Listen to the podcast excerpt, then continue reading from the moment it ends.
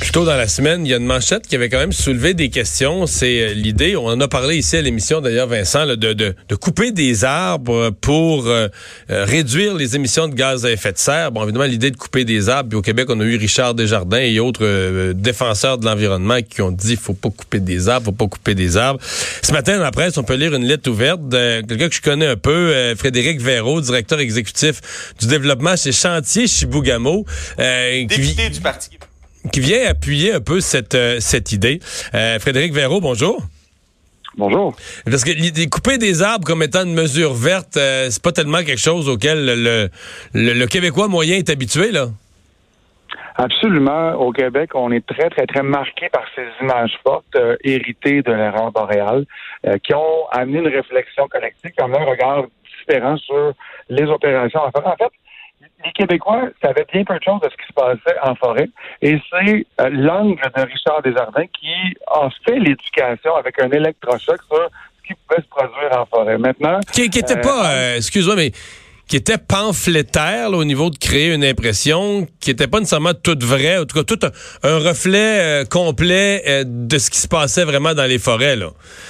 Ben, avec égard pour l'œuvre artistique de Richard Desjardins, c'était une œuvre artistique c'était pas un doctorat euh, en sciences forestières qui répondait à des impératifs d'un ordre professionnel comme l'ordre des comme l'ordre des comptables qui attesterait de la quantité des arbres disponibles ou l'ordre des, biologistes qui diraient ceci est correct, ceci ne l'est pas. On était dans un autre univers où il y avait une démarche artistique de raconter une histoire avec une intention de démonstration. Donc, euh, c'était une démonstration qui n'avait pas cette qualité scientifique-là. Ça, c'est indiscutable. Ouais. Euh, Revenons donc à nos moutons. Euh, le, le, bon, euh, on sait tous que présentement c'est le dossier des changements climatiques qui est prend beaucoup de place dans l'actualité. Euh, quel est le rôle? Parce que tout le monde dit ça, là, planter des arbres. même Monsieur Trudeau a dit à Greta, on va planter des arbres. bon, puis là d'autres disent, ben là pour les changements climatiques, il faudrait aussi couper des arbres. Comment c'est réconciliable? Ben, et là, il y a tout un jargon technique que je vais tenter de vulgariser le mieux possible. Alors, lorsqu'une forêt euh, est autonome, sans accompagnement industriel, rien ne se perd, rien ne se crée. Donc, il y a un arbre qui va croître. Pour croître, il va faire de la photosynthèse, c'est-à-dire qu'avec la lumière, il va prendre du CO2 dans l'atmosphère, il va garder le carbone, et c'est ce qui va constituer sa fibre, et il va rejeter l'oxygène pour purifier l'air. Donc, c'est un concept de biologie qu'on apprend au secondaire, celui de la photosynthèse. Et donc, c'est ce qu'on appelle, c'est là qu'on dit qu'une forêt jeune, pendant qu'elle pousse, elle capte du carbone. Donc, elle prend le carbone dans l'air, puis elle fait du bois avec de la, matière ligneuse, du bois. Exactement. Alors, c'est ce qu'on appelle dans le jargon des changements climatiques la séquestration du carbone. Donc, le carbone va être emmagasiné dans l'arbre, puisque le carbone, c'est ce qui constitue la fibre de l'arbre. Donc il n'est plus dans, il n'est plus dans, il n'est plus émis euh, comme des dans les émissions atmosphériques de, gaz à effet de serre. Il est capté par l'arbre. Ben, c'est un peu comme si on plonge une éponge dans un seau d'eau. Euh, on va sortir l'éponge et elle va être imbibée d'eau. Alors l'arbre, c'est un peu comme une éponge à carbone dans l'atmosphère pour ne préserver que l'oxygène. Il y a eu un débat cette semaine après les, propos du ministre du Fond. Et là, on s'est mis à couper les cheveux en quatre à faire une procès d'intention. Mais dans les faits, il est vrai qu'un arbre qui vient d'être planté, euh, dans le cycle de vie de l'arbre, c'est pas là où il va avoir le plus grand impact sur la séquestration de carbone. L'arbre, c'est un organisme vivant, comme un humain. Alors, à un moment qu'un bébé qui a six mois, après une petite cuillerée de céréales, il va être rassasié. Mais un en pleine croissance, ça va prendre deux, trois filets mignons, euh, puis bien des pour le combler. Ben, l'arbre qui va être en pleine croissance, et dans le cycle euh, de croissance d'un arbre avec les sortables au Québec et le climat du Québec, ça se fait sur du long terme. Donc, au bout de 20, 25, 30, 40 ans, c'est là où l'arbre va être le plus productif pour prendre du carbone. Mais tout est une question d'échelle et de respecter la durée de vie des arbres, son cycle de croissance, et d'y aller au moment opportun parce que si l'arbre, euh, il meurt, euh, il s'effondre, il tombe euh, à la fin de sa vie, ben, l'arbre qui est fait de carbone, comme le compost, ben, il va se décomposer. Et ce qui, rien ne perd, rien ne se crée. Donc, le carbone qui va séquestré, il va le réémettre en se décomposant. Alors, on n'a aucun, aucun bénéfice environnemental qui résulte de ça. Donc, si on le coupe, et on prend cet arbre-là pour faire un produit qui va remplacer du plastique qui vient du pétrole, va remplacer de l'acier ou du béton qui consomme beaucoup d'énergie pour construire des bâtiments. Ben là, on est gagnant parce qu'on a séquestré du carbone, on a remplacé un matériau qui est plus polluant, et euh, là, on a clairement un impact sur les changements climatiques. Ouais. Donc, et c'est peut-être ça qui est mal compris pour, pour les gens. C'est qu'un arbre qui dépasse la maturité. Donc, euh, par exemple, dans des zones où on ne coupe pas euh, en forêt boréale ou des zones où la coupe est interdite, dire les arbres, à un moment donné, ils arrivent à maturité, puis un jour, ils sont passés la maturité. Donc là, il arrive quoi? Euh, ils pourrissent, ils se cassent. bon, il peut arriver un feu de forêt, il peut arriver la foudre une fois qu'ils sont secs, mais disons, avant ça, l'arbre va avoir tendance... Et, et, là, à ce moment-là, l'arbre devient un émetteur de GES. L'arbre devient, libère dans l'espace du, carbone plutôt que d'en capter. Euh, c'est pas sûr que c'est bien compris, ça, hein?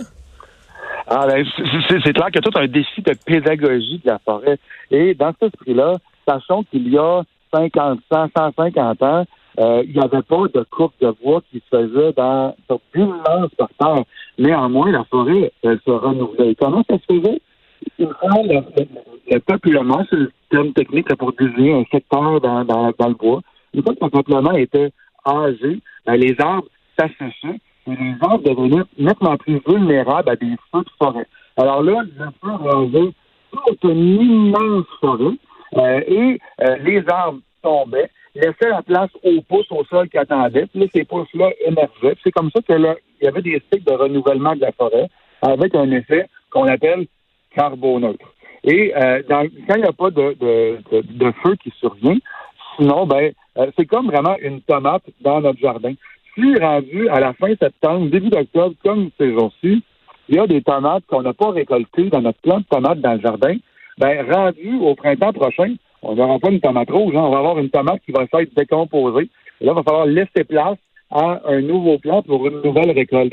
Ben, c'est exactement ce qui se produit si on ne récolte pas un arbre à la fin de son cycle de vie pour lui donner une valeur et remplacer d'autres matériaux.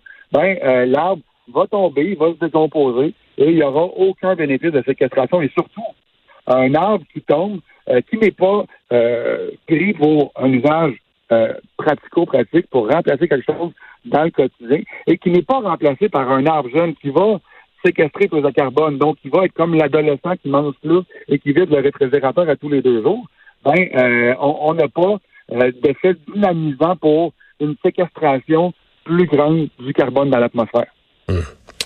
Ouais. effectivement, de la, de la, pédagogie à faire. Donc, ah cette semaine, le ministre, le ministre de la Forêt qui a dit, ben, dans nos forêts matures, euh, on va autoriser un peu plus de droits de coupe. Là, évidemment, des gens vont dire, ouais, mais c'est pas une vraie mesure environnementale. Il fait ça pour l'économie, il fait ça pour les entreprises forestières. Euh, mais bon, si on coupe un arbre mature puis on en laisse pousser ou on en plante des jeunes, sur le plan des changements climatiques, techniquement, on fait un gain net, là il est clair qu'on vient avoir des arbres beaucoup plus dynamiques pour faire leur job de filtreur de l'atmosphère et de l'air. Alors, c'est indiscutable. Il n'y a aucun débat scientifique qui puisse être fait là-dessus. C'est la base de la biologie et des écosystèmes. C'est la photosynthèse et un arbre qui est sur son déclin, ben, il réémet du carbone au lieu d'en séquestrer. Donc ça, c'est une évidence qui est même mathématique, tellement c'est de l'évidé du gros bon sens. Ben, merci de nous avoir parlé. Au revoir. Frédéric Véraud, directeur euh, chez Chantier euh, Chibougamau. Chantier Chibougamau, euh, entreprise que j'ai eu la chance de visiter. Eux, qui c'est intéressant parce que là, on est dans le nord du Québec pas mal, Chibougamau quand même. On est une coupe d'heure au nord du lac Saint-Jean. Et ils sont dans une zone, il y a beaucoup d'arbres qui sont, qui sont plus petits. Le plus il fait froid, moins les arbres grossissent, etc. Et donc, ils font ils ont toute une méthode pour coller des arbres ensemble, les jointer, prendre le langage du domaine, et qui font toutes sortes de, structures qui servent à faire de grandes constructions euh, à partir de ces arbres jointés. Donc, euh, en termes de, valorisation de, produits forestiers, donc une entreprise assez intéressante du Québec. On fait une pause. On va parler au retour avec Normand Lester, comme chaque vendredi. Retour sur l'actualité de la semaine. D'après moi, on va parler un petit peu du président Trump.